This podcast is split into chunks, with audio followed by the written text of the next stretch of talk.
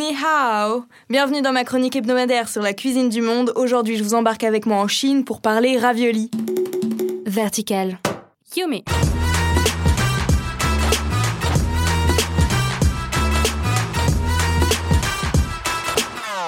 Salut, moi c'est Romy, je suis une dingue de food et je vous emmène tous les samedis à la découverte d'une culture food. Aujourd'hui, on parle des raviolis chinois. En choisissant ce thème, j'avais pas du tout capté que déjà ravioli chinois, vapeur ou dumpling en anglais, c'était pas du tout la même chose que dim sum. Ah bon? Mais c'est quoi la différence alors? En fait, Céline, cofondatrice de Petit Bao, nous explique. Le dim sum, c'est plus, euh, c'est une manière de manger plein de plats à la vapeur. Donc euh, là, dans les dim sum, il y a le pao, il y a le jiaozi, il y a le, hakao, euh, il y a même des petites pâtisseries sucrées. Et, en fait, vraiment, les dim sum, c'est ce qui caractérise vraiment les, tout ce qu'on mange à la vapeur, même des petites soupes et des petites nouilles, souvent au petit-déj ou en déjeuner, accompagné de thé. Et c'est vraiment euh, le repas hyper familial. Euh, vraiment, chaque famille euh, dans le sud de la Chine enfin, fait un repas comme ça toutes les semaines. Le berceau, en fait, du, dim, enfin, des dim sum dans leur globalité, c'est en fait quand on prend dim sum, ça veut dire en chinois, enfin dim sum c'est en cantonais, en chinois c'est tianxin et ça veut dire toucher le cœur littéralement, c'est-à-dire toucher le cœur.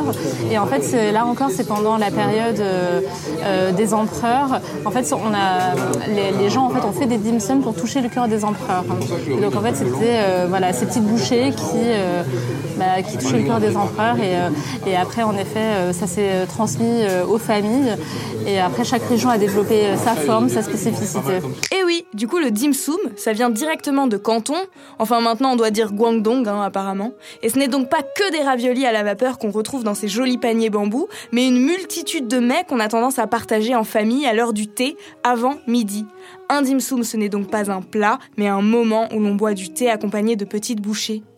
Maintenant qu'on a fait la différence entre dim sum et ravioli chinois, on va pouvoir rentrer dans le vif du sujet, les raviolis. Si le dim sum vient de la région cantonaise, les raviolis, eux, viennent vraiment de partout en Chine. D'ailleurs, dans le nord de la Chine où la culture du blé est intense, on aura tendance à déguster des raviolis faits à partir d'une pâte de blé, tandis qu'au sud où la culture du riz est privilégiée, c'est des raviolis à la pâte de riz qui seront le plus souvent dégustés. Le plus connu des raviolis, c'est lui. Souvent, finalement, le ravioli, c'est celui qui se présente en forme de, euh, lune, plutôt. Donc, euh, c'est vraiment le, en Chine, on l'appelle le jiaozi donc euh, le ravioli en forme de lune. Ouais, ouais, je vous vois venir. Hein. C'est trop dur à dire, je vais m'abstenir. Du coup, ce ravioli-là, dont vient de parler Céline, c'est le plus populaire des raviolis. On l'appelle le ravioli pékinois et il est bouilli et mangé avec une sauce vinaigrée. À ne pas confondre avec le wonton, bouilli aussi mais plus arrondi et servi en soupe ou en sauce. Parfois, on le fait même frire et c'est assez addictif.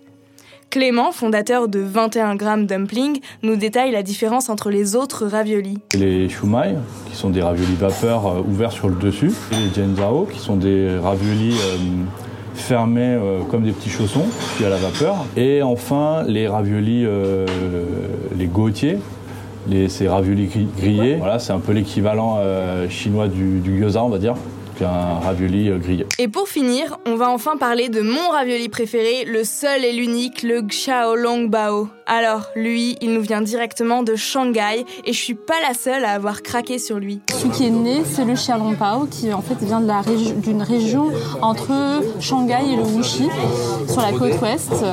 Et la spécificité qu'on retrouve nulle part euh, en Chine, c'est vraiment le Xiaolongbao du coup qui euh, un petit ravioli en forme de bourse avec une farce et un bouillon à l'intérieur. Et en fait, ce qui est assez ouf, c'est vraiment l'explosion euh, qu'il y a en bouche. Parce que généralement, dans tous les autres euh, raviolis, il y a seulement la farce. Et là, le fait qu'il y a un bouillon hyper chaud, ça rend le truc euh, magique. Et surtout, la pâte est aussi hyper fine.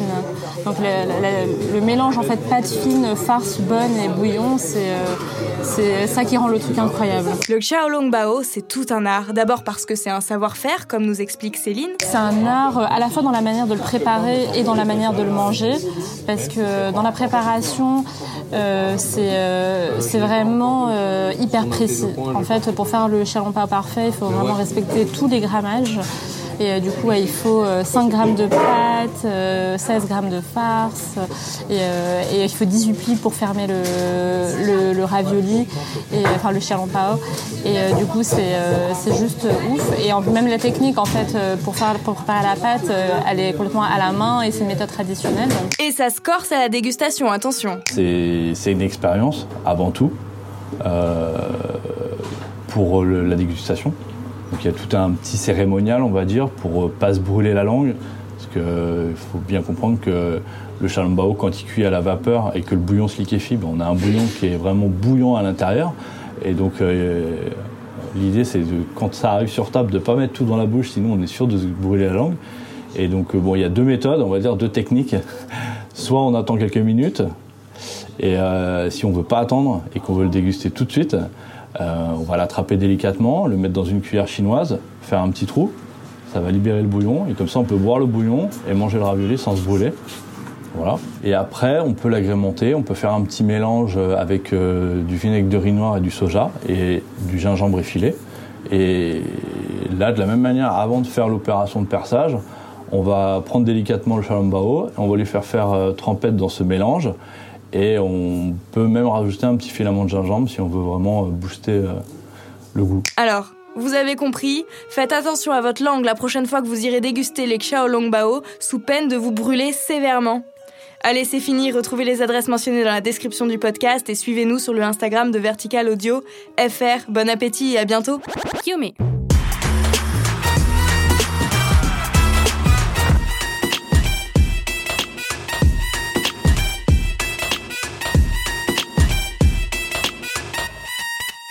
Vertical